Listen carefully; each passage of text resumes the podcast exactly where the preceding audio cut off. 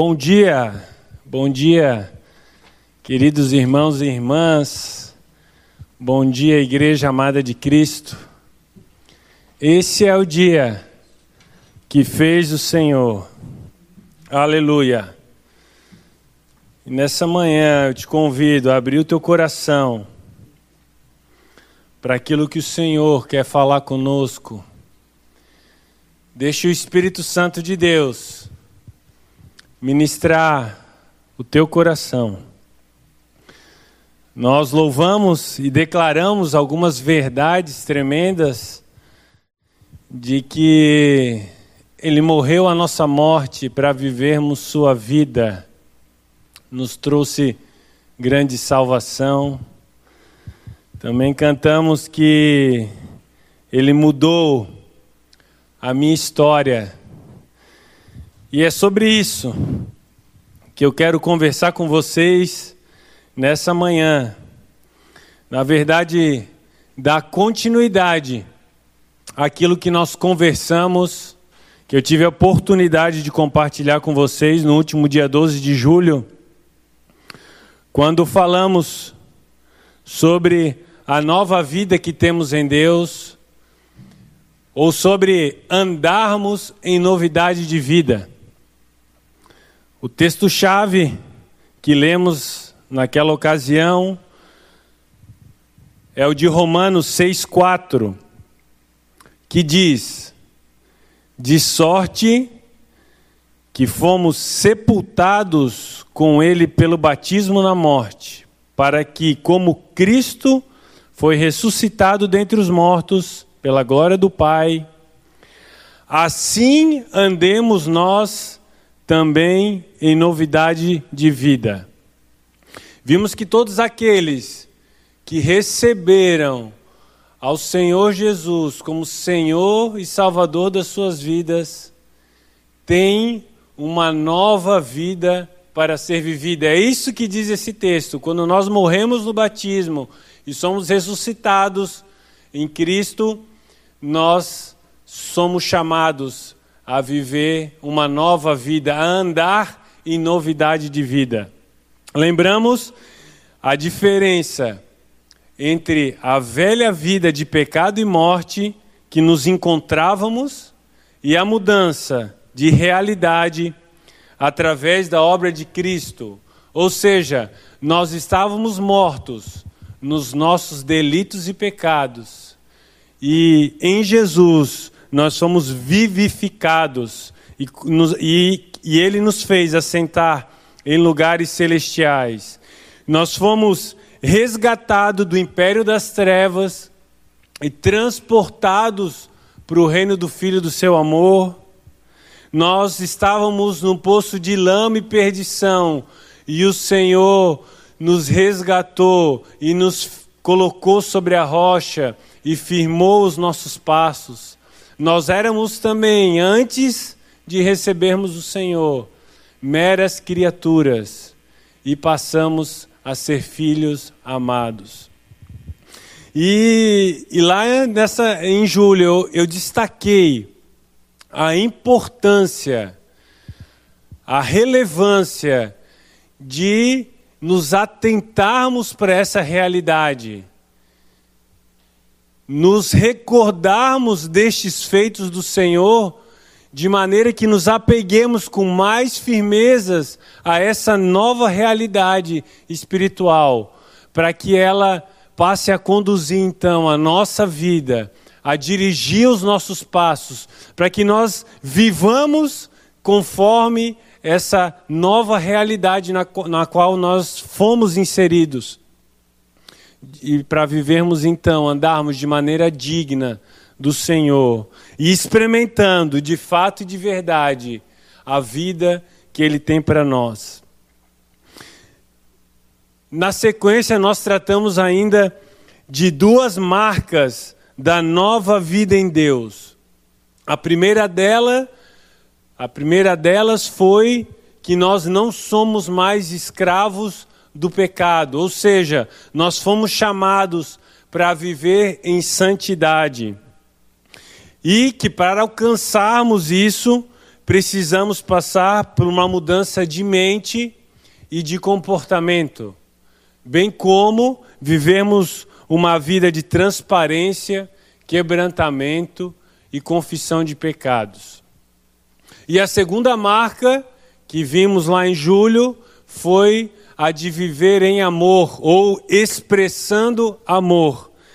Seguindo então o exemplo do nosso Mestre, nosso amado Jesus, que era movido de íntima compaixão e também observando o maior mandamento que foi deixado a nós, que é de amarmos a Deus e amarmos o nosso próximo. Hoje, nessa manhã, então, eu gostaria de dar continuidade a essa palavra e tratar com vocês de mais duas marcas da nova vida em Deus que nós devemos buscar e viver. A primeira que eu gostaria de falar nessa manhã é a marca da obediência. Antes de nos arrependermos e entregarmos nossas vidas a Cristo, vivíamos de modo independente, rebelde, fazendo aquilo que bem entendíamos e nos dava na cabeça. Porém, ao contrário disso, em Jesus, nós somos chamados a vivermos uma vida de submissão, dependência e obediência. Não fazemos mais a nossa própria vontade, mas a vontade daquele que nos chamou e nos deu nova vida. Como está escrito: E ele morreu por todos, para que os que vivem não vivam mais para si, mas para aquele que por eles morreu e ressuscitou. 2 Coríntios 5,15. Ou seja, em contraste com a velha vida de independência e pecado, Deus nos chama a caminharmos em obediência. E ao guardarmos, observarmos, praticarmos, obedecermos aos seus mandamentos e ensinamentos, nós demonstramos verdadeiramente que o conhecemos e o amamos. Jesus disse, lá em João 14, 21, Quem tem os meus mandamentos e lhes obedece, este é o que me ama. E aquele que me ama será amado por meu Pai, e eu também o amarei e me revelarei a ele. Quem tem os meus mandamentos e lhes obedece, esse é o que me ama. E João também registra em sua primeira carta, em 1 João 2, versículos 3 e 6, o seguinte: Sabemos que o conhecemos se obedecemos aos seus mandamentos. Aquele que diz eu o conheço, mas não obedece aos seus mandamentos, é mentiroso, e a verdade não está nele. Mas se alguém obedece a sua palavra, nele verdadeiramente o amor de Deus está aperfeiçoado. Desta forma sabemos que estamos nele. Aquele que afirma que permanece nele deve andar como ele andou. As perguntas então são o seguinte: você realmente ama Deus? Você conhece Deus de verdade? Nós poderíamos substituir essa pergunta para o seguinte: você tem obedecido, você tem guardado, você tem observado os preceitos do Senhor e a palavra de Deus, os ensinamentos de Deus? Se a resposta é positiva, você ama a Deus e conhece Ele de verdade, porque é isso que diz os versículos que nós acabamos de ler. Eles nos revelam que aqueles que obedecem e que guardam os mandamentos é que realmente amam e conhecem o Senhor. E ainda há uma promessa de que a estes o Senhor se revelaria. De nada serve dizermos que amamos ao Senhor se não obedecemos aos seus mandamentos. Deus julga o nosso coração. não por palavras, mas por obras. Amar da boca para fora é fácil, porém, o amor verdadeiro é visto quando fazemos algo que agrada a pessoa amada em detrimento da nossa própria vontade. Aqueles que são casados sabem bem disso. Podemos dar o exemplo dos cônjuges, né? Que compreendem que casaram não para se fazerem felizes, mas para fazer a outra pessoa amada feliz. E quando eles fazem isso, eles entendem isso, eles muitas vezes deixam de fazer a própria vontade para fazer a vontade da pessoa amada, em demonstração de amor. E com Deus é da mesma maneira, quando nós nos entregamos a Ele, de verdade, nós o amamos, nós deixamos então a nossa vontade de lado para fazer a vontade do Senhor, demonstrando que o amamos. E no Sermão do Monte, Jesus deixou isso muito claro, de que não adianta amar somente da boca para fora. Em Lucas 6, 46, 47, está escrito: Por que vocês me chamam Senhor, Senhor, e não fazem o que eu digo? E eu lhes mostrarei a quem se compara aquele que vem a mim, ouve as minhas palavras e as pratica, e as obedece, e as observa. E na continuidade da passagem, Jesus trata sobre o homem prudente e o homem insensato. Ou seja, por que me chamam Senhor, Senhor e não fazem o que eu digo? Esses que agem assim são comparados aos homens, ao homem insensato que não pratica e que vai ser grande a sua ruína. Também em Mateus 7, 21, o Senhor nos alerta: nem todo aquele que me diz, Senhor, Senhor, entrará no reino dos céus, mas apenas aquele que faz a vontade de meu Pai que está, que está nos céus. E na continuidade, Jesus fala que naquele dia muitos dirão: Senhor, nós fizemos isso em teu nome, expulsamos demônios, fizemos milagres, curamos enfermos. E Jesus lhes dirá: Não vos conheço, apartai-vos de mim, vós que praticais iniquidade. Então, não adianta é, dizer que ama o Senhor se não obedece, se não pratica. Lá em Tiago, no capítulo 1 também, o autor nos escreve e nos adverte para não sermos apenas ouvintes negligentes mas operosos praticantes. Porque se nós ouvimos a palavra e não a praticamos, não obedecemos, nós enganamos a nós mesmos. Longe de nós sermos como os fariseus religiosos da época de Jesus, que exteriormente pareciam justos, cumpridores da lei, mas interiormente estavam cheios de, de hipocrisia e iniquidade. Eles faziam parecer, tinham uma aparência de que amavam a Deus, quando na verdade viviam para eles mesmos com soberba e orgulho. O Senhor Jesus, em diversas oportunidades, os repreende com veemência. Em uma delas, lá em Mateus 15, 7 e 8, ele inclusive cita uma profecia de Isaías dizendo o seguinte: Hipócritas, Bem profetizou Isaías a vosso respeito, dizendo: Este povo se aproxima de mim com a sua boca e me honra com os seus lábios, mas o seu coração está longe de mim. Ou seja, o Senhor conhece o nosso coração, as nossas intenções. Importante destacar que a obediência ao Senhor é o mesmo que fazer a vontade de Deus. E isso implica então negarmos a nós mesmos, tomarmos a nossa cruz e renunciarmos a tudo que temos, o que confirma que a nova vida em Deus A nova vida para a qual nós fomos chamados não é para ser vivida para nós mesmos, como já lemos no início.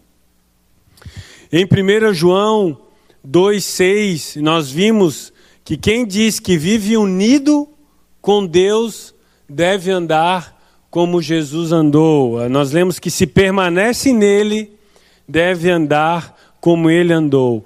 Então Jesus, ele é o nosso exemplo, é o nosso paradigma para quem nós devemos olhar e seguir os passos. E sabemos o que? Que Jesus, ele se esvaziou, ele se humilhou e ele foi obediente até a morte e morte de cruz. Ele mesmo disse que desceu do céu, não para fazer a própria vontade, mas a vontade daquele que o enviou.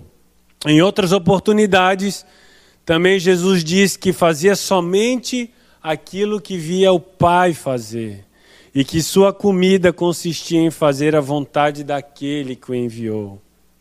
Ou seja, dessa forma, para agradarmos ao Senhor com a nossa obediência, nós temos que fazer isso como Jesus fez, de coração, com sinceridade, abrindo mão da nossa vontade carnal, das nossas paixões, dos nossos prazeres, da nossa justiça própria, inclusive da fuga do sofrimento. Isso porque não estamos tratando aqui de religião ou de observar meras regras, mas estamos falando de um amor verdadeiro ao nosso Mestre. A vida de aparência pode até enganar as outras pessoas, mas ao Senhor não engana. Deus conhece o nosso coração. Certa vez, um jovem chegou até o Senhor e perguntou: O que devo fazer para herdar a vida eterna? E Jesus lhe respondeu dizendo o seguinte: Olha, obedece aos mandamentos. E ele falou quais mandamentos, Jesus citou alguns mandamentos: não adulterarás, não furtarás, não darás falso testemunho. E esse jovem respondeu: Não, tudo isso eu tenho feito. E Jesus disse a ele: Uma coisa só te falta, então: vende todos os teus bens e dá aos pobres e segue-me. E no final da história, esse jovem saiu, foi para casa triste, cabisbaixo, porque na verdade ele era um religioso, ele era rico e era apegado às riquezas.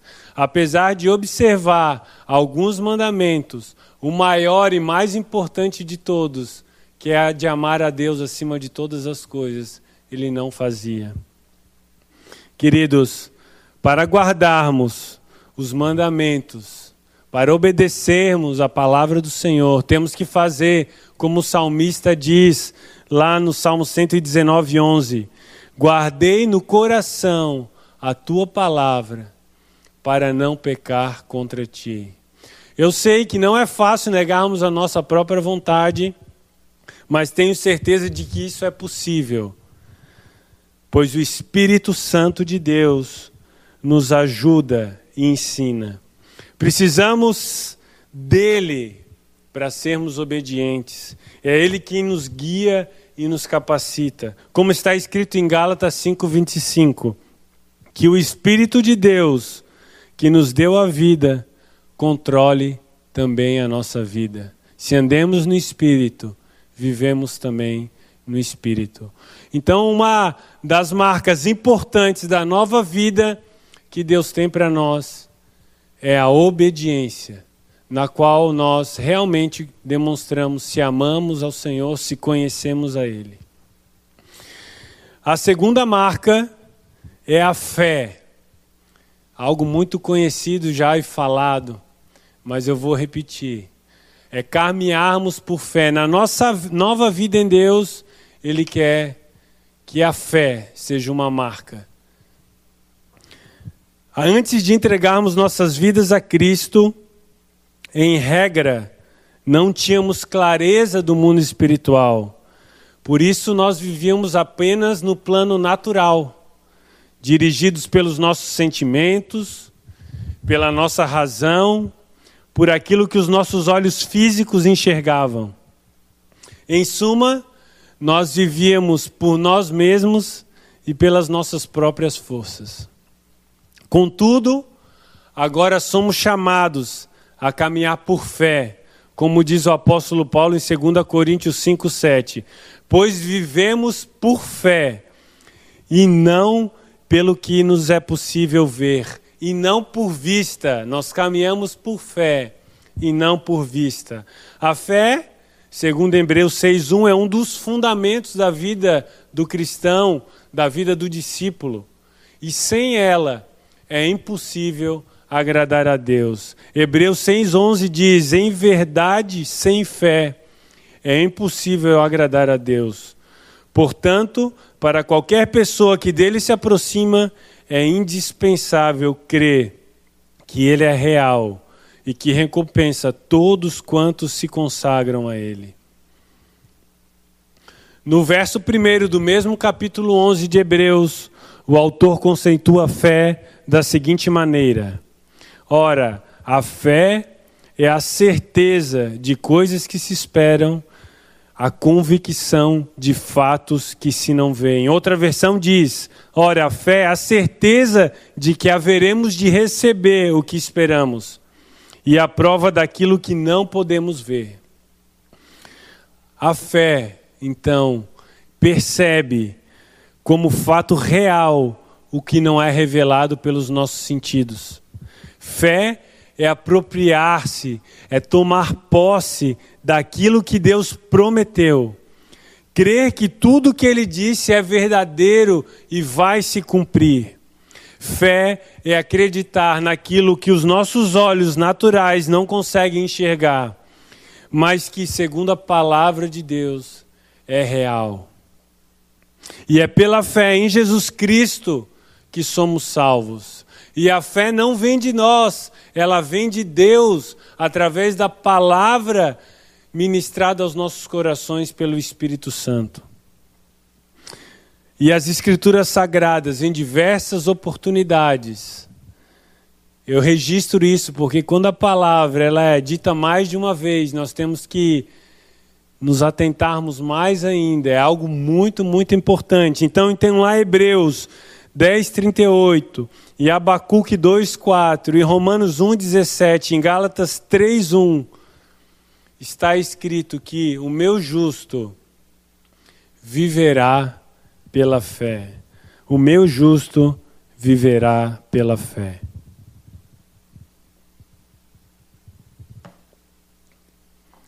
Eu creio que pela fé, o maior milagre Deus já realizou quando nós decidimos entregar nossas vidas a Ele. O maior milagre, quando Ele nos resgatou da morte e do império das trevas e nos trouxe para o seu reino, nos dando nova vida em Cristo.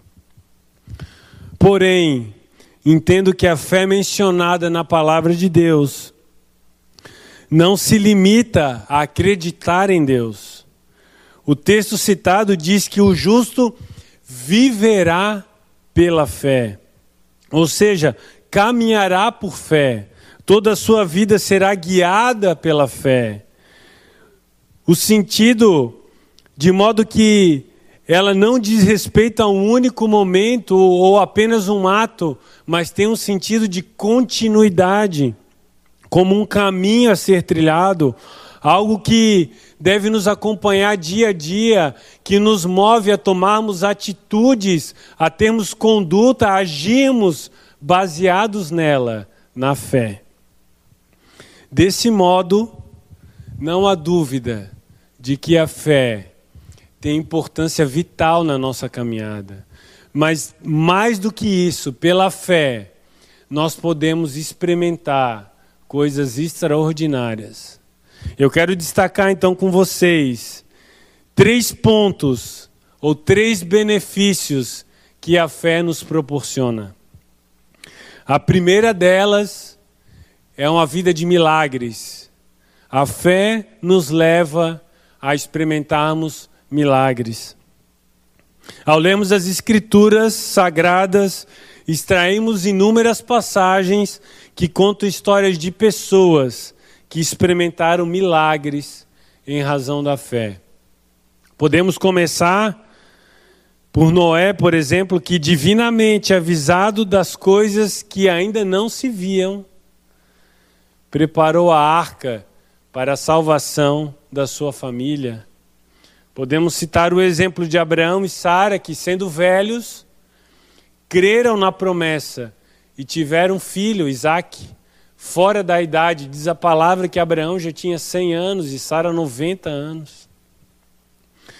Nos evangelhos vemos diversas pessoas necessitadas sendo alvo dos milagres de Jesus por causa da fé que tinham. Quero destacar com vocês o exemplo de, do centurião de Cafarnaum. Ele possuía um criado, um servo que era enfermo, e ele também não se achava digno de que o Senhor Jesus entrasse em sua casa. Então ele creu que bastava uma palavra do Senhor aonde ele estivesse, à distância, que uma, bastava uma palavra do Senhor que o servo seria curado. Então em Mateus 8,13 Jesus diz: Vai, e como creste, te seja feito. E na mesma hora, diz a palavra, o criado sarou. Vemos também o exemplo da mulher do fluxo de sangue, que sofria com a enfermidade há anos, já tinha gastado todo o seu dinheiro com tratamento e não tinha sido curada. Mas ela creu que se apenas tocasse nas vestes de Jesus, ela seria curada. E Jesus diz a ela: Filha, tem ânimo, a tua fé te salvou.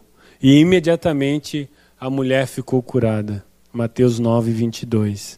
E no mesmo capítulo, um pouco mais adiante, Mateus 9, 29, nós vemos o exemplo de dois cegos que clamavam, quando Jesus passava, eles clamavam por compaixão. E Jesus então parou, atendeu eles e perguntou: Vocês acreditam que eu posso curá-los? E eles responderam que sim. E, e Jesus então tocou-lhe os olhos, dizendo: Seja-vos feito segundo a vossa fé. E eles foram curados por causa da fé. Temos o exemplo também da mulher cananeia que possuía uma filha endemoniada. E nessa conversa que ela teve, está lá escrito em Mateus 15, ela, ela insiste com Jesus. Tamanha fé, porque ela não era judia, Jesus fala que, ela, que não poderia abençoá-la, mas ela diz que os cachorrinhos comem das migalhas que caem da mesa dos seus senhores. E Jesus lhe disse: Ó oh, mulher, grande é a tua fé. Seja feito isso para contigo, como tu desejas. E desde aquela hora a sua filha ficou sã. Marcos 10, 52 dá o exemplo do cego Bartimeu, cego de Jericó, que clamou por misericórdia, disse a Jesus que queria ver novamente, e o Senhor falou: Vai, a tua fé te salvou. E logo viu e seguiu a Jesus pelo caminho. Poderíamos citar muitos outros casos né, de pessoas que experimentaram milagres por conta da fé em Jesus. Lembra agora, não anotei aqui, mas do exemplo de Jairo, da filha de Jairo, quando Jairo chega até Jesus e tem a filha doente e, o, e ele clama a Jesus, Jesus está se dirigindo à casa dele quando algumas pessoas abordam e falam a Jairo que não precisa mais incomodar Jesus porque a filha já havia falecido. Jesus fala para ele: Não temas creia somente, crê somente. Amados, todos estes exemplos têm algo em comum. Todas essas, essas pessoas, elas se achegam a Jesus e elas pedem com fé. É exemplo para seguirmos. Assim nós devemos agir também. Está escrito em Marcos 16, 17 que os sinais seguirão os que creem. De modo que precisamos exercitar nossa fé, tanto para sermos alvo de milagres, como nós lemos nessas passagens, mas também para sermos canais, instrumentos pelos quais os milagres ocorrem, instrumentos de Deus para operar milagre. Nessa passagem de Marcos que diz que os sinais seguirão os que creem, fala que expulsaríamos demônios, que imporíamos a, a mão sobre os enfermos, eles ficariam curados. Jesus fala que nós faríamos inclusive coisas maiores do que ele fez. Nós precisamos desejar, experimentar na nossa nova vida com Deus milagres. E antes de encerrar esse assunto sobre os milagres, eu quero falar com vocês, dizer que muitas vezes nós experimentamos pequenos milagres e acabamos não dando a importância devida a eles. Nós acabamos, por alguma razão, ou porque talvez achamos que somos merecedores disso, ou porque estamos mornos e acomodados e não vemos a mão de Deus em todas as coisas. Mas esses pequenos milagres, eles nos renovam, eles fortalecem a nossa fé. E nós temos que nos atentar a esses pequenos milagres também, porque o nosso Deus é um Deus detalhista, que ele se importa com pequenas coisas nas nossas vidas. Quem, quantos de nós talvez já não orou para que uma pessoa, um filho, um parente, um irmão fosse curado por uma dor de cabeça ou já recebeu esse tipo de oração e foi curado? Um milagre. Quantos talvez precisam, é, precisaram já de um emprego e oraram e de repente as portas, sem expectativa nenhuma, se abriram né? e a pessoa foi empregada? Quantos talvez já não oraram indo para um lugar onde é difícil de estacionar um carro e já não clamaram, Senhor, prepara uma vaga para mim e na hora que está chegando no lugar tem uma pessoa saindo na melhor posição então o Senhor dá a vaga. Eu quero relatar com vocês algo que aconteceu comigo no sábado passado, um, um testemunho de pequenos milagres que nos animam. Que quero animar os irmãos. Eu fui ao supermercado, tinha um compromisso em determinado horário, às dez e meia da manhã, e mas fui ao supermercado, queria aproveitar uma promoção de um item que tinha lá. E, mas eu saí já no horário bem apertado, contado. Então saí de casa, cheguei no supermercado e fui diretamente na, naquilo que eu precisava, peguei aquilo e fui quando contado, o tempo contado, senão eu me atrasar para outro compromisso.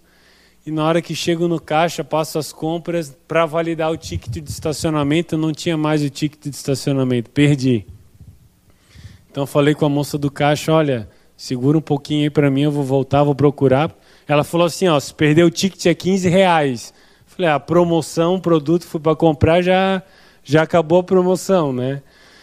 E eu falei, não, segura um pouco, eu vou, vou procurar por onde eu andei. Eu andei por muitos corredores e eu comecei a procurar em todos os lugares. Eu orava, Espírito Santo de Deus, me mostra onde que eu deixei cair esse ticket, porque eu tirei o celular do bolso e Tava no, o ticket estava no mesmo bolso, provavelmente eu deixei cair.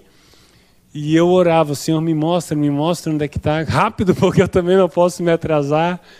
E, e acabei saindo do supermercado, fui até na entrada para ver se não tinha deixado cair na entrada o ticket. Não encontrei. E ali, perto já da saída, entrada e saída, tinha o guichê do, do, do, do, do ticket, onde faz o pagamento. Eu falei para o rapaz olha, eu perdi o meu ticket. Ele falou, é cinco reais. Eu falei, ó, cinco reais já é bem menos do que 15 reais, né? Tudo bem, eu vou, vou pagar logo isso. Mas eu saí dali, então, em direção ao caixa novamente. Senhor, me mostra, me mostra onde é que está esse ticket. E não encontrei o ticket, fui então em direção ao caixa, paguei, peguei o cupom fiscal para validar no, no guichê. Então, do tempo que eu conversei com um rapaz, do guichê até eu passar as compras e de novo, talvez deu um, dois minutos. Eu cheguei lá e o rapaz falou assim: ó, acabei de receber o teu ticket. Tá aqui, ó, tu entrou 9,58. Eu falei: é isso mesmo. E meu coração se encheu de alegria. Eu falei: obrigado, Senhor. Pensei comigo e falei para o rapaz: olha, eu estava orando por isso. Tu sabias que Deus se importa com as pequenas coisas na nossa vida? Então pude falar Fui sair do supermercado feliz da vida. Não consegui chegar antes no compromisso, mas cheguei no horário. Então isso é um exemplo de pequenos milagres que também Deus nos proporciona através da fé. A verdade é que devemos pedir e buscar experiências milagrosas com o Senhor, sejam elas grandes ou pequenas. Outro ponto, ou outra consequência da nossa fé em Jesus, que podemos, que ela nos proporciona um outro benefício, é que a fé nos leva a confiar. Crer significa por fé, por fé em alguém ou em algo.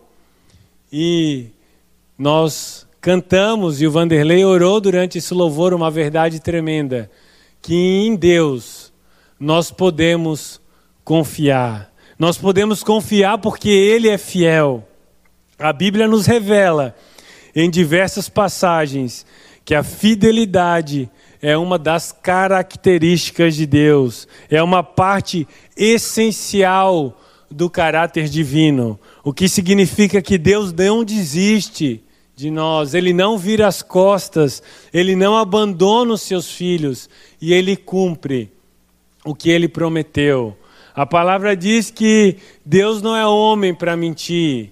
Fala que nele não há sombra nem variação de mudança. A palavra ainda nos ensina que quando nós somos fiéis, Deus permanece fiel, pois não pode negar a si mesmo. E confiar em Deus verdadeiramente quer dizer que nossas atitudes devem refletir os seguintes exemplos crer que a Sua palavra é verdadeira, que Ele nunca falhará, que Ele cuida e supre as nossas necessidades, que Ele ouve e responde às nossas orações, mesmo quando a resposta demora em chegar, que Ele é bom e perfeito o tempo todo, mesmo quando não entendemos, pois Deus opera sempre para o nosso bem, que Deus sempre sabe o que é melhor, ele não comete erros e que Deus recompensará aqueles que confiam nele.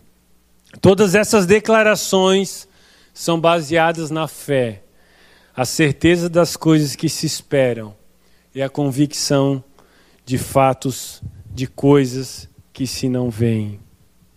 E nós temos que confiar em Deus, sempre, em todo e qualquer momento mas são nos momentos de dificuldades, de aflições, que a nossa fé, a nossa confiança em Deus é provada. Talvez nós oremos por um milagre e nós temos que buscar isso, mas o milagre não ocorre, o grande milagre, mas Deus quer nos ensinar também por meio da fé a confiar. Eu lembro de Paulo que por três vezes ele tinha uma enfermidade, orou ao Senhor, né?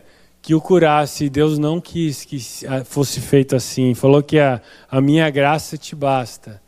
Né? Porque quando ele entendeu, quando eu sou fraco, então eu sou forte.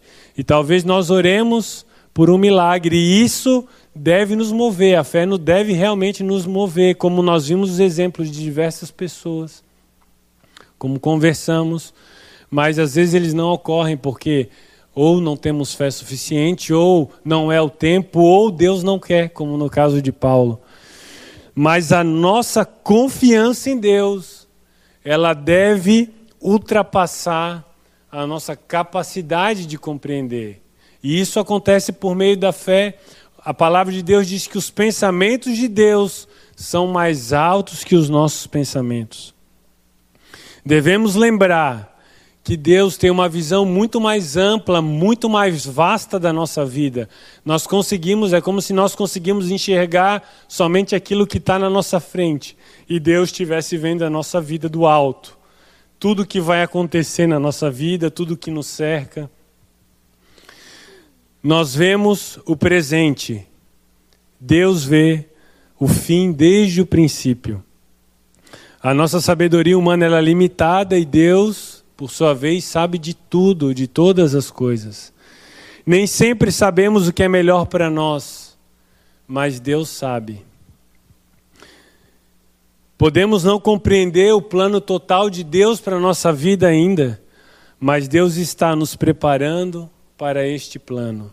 Podemos não reconhecer as nossas reais necessidades, mas Deus sabe onde precisamos ser corrigidos e retocados. De modo que, queridos irmãos, nós podemos confiar nele e não precisamos então andar ansiosos, preocupados, porque aquele que confia em Deus, num Deus que é fiel, ele descansa, ele tem paz, ele entrega ao Senhor. Paulo nos aconselha lá em Filipenses 4, 6 e 7.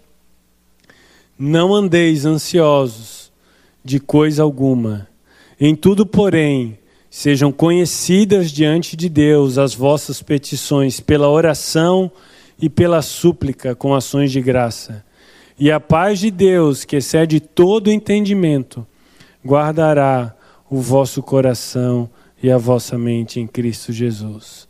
Então nós podemos, por fé, viver confiando em um Deus que é fiel. E o terceiro ponto o terceiro benefício da fé é que com ela nós não desanimamos. Por meio da fé nós não precisamos desanimar. As escrituras sagradas nos ensinam que a fé nos ajuda a olhar para o alto, para as coisas eternas, coisas que são de cima, de maneira que os problemas e adversidades terrenas não podem nos abalar. Segundo Coríntios 4, 16, 18 está escrito: Por isso não desfalecemos, não desanimamos, ainda que o nosso homem exterior se corrompa, o interior, contudo, se renova de dia em dia. Ou seja, ainda que esteja tudo uma loucura ao nosso redor, difícil, dificuldades, provações, tribulações, mas o nosso homem interior o homem espiritual, ele está fortalecido. Ele não desanima, porque a nossa leve e momentânea tribulação produz para nós um peso eterno de glória muito excelente. E ele não desanima porque, continua o texto, não atentando nós nas coisas que se veem, mas nas que se não veem, porque as que se veem são temporais e as que se não veem são eternas. Então, o segredo para não desanimar é não olhar para aquilo que se vê. E isso, óbvio, só acontece por meio da fé.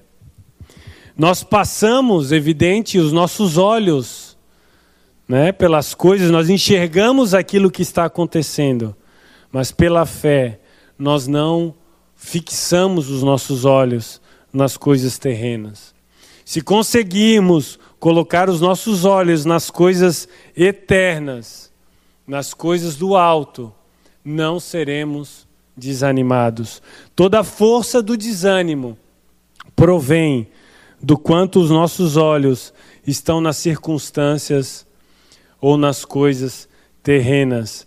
Podemos, é, por vezes, nós podemos ver isso exemplo de duas pessoas que estão passando por situações semelhanças, situações semelhantes, parecidas, e uma está firme, alegre, confiante, e outra está triste, cabisbaixa, desanimada. Então, na verdade, a, não são as circunstâncias que vão definir a maneira como nós vamos caminhar, o nosso estilo de vida, mas onde nós, o que determina isso é onde os nossos olhos estão colocados, para onde nós estamos olhando. Quem desanima é porque está olhando para as coisas terrenas. E a perseguição, o sofrimento, as aflições, já foi dito isso na palavra. Elas vão nos acompanhar. Mas Paulo nos lembra que essas coisas não podem se comparar à glória que há de ser manifestada em nós. Se olharmos apenas para as coisas deste mundo, a nossa fé pode ser minada. E é exatamente essa a estratégia de Satanás.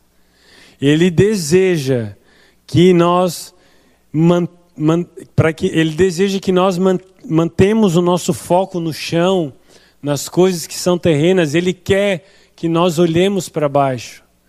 Jesus, por sua vez, deseja que caminhemos com fé, olhando para as coisas do alto, para as coisas eternas e para aquilo que Ele tem para nós, aquilo que é celestial. Evidente, portanto, que a nossa vida em Deus deve ser marcada pela fé. Ao contrário de antes, não devemos mais caminhar olhando apenas as circunstâncias e sendo influenciados por aquilo que os nossos olhos naturais enxergam.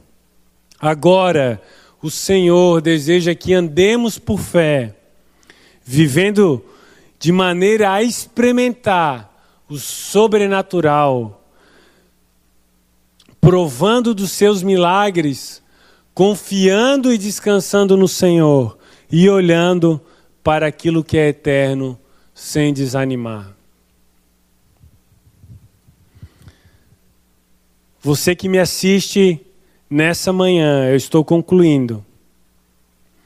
Eu creio de verdade que se vivermos dessa forma, obedecendo ao Senhor de todo o coração, ou seja, procurando fazer a Sua vontade e não a nossa, e caminhando por fé, não sendo mais guiados pelo que enxergamos, mas buscando o sobrenatural de Deus, estaremos andando em novidade de vida, experimentando de fato a vida que Deus tem para nós. E eu clamo para que o Espírito Santo de Deus nos capacite a viver dessa maneira. Não esqueça, Deus tem uma nova vida para nós.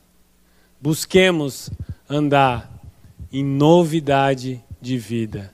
Amém. Deus te abençoe e te guarde. Fale ao teu coração nesse domingo e durante a semana. Tchau.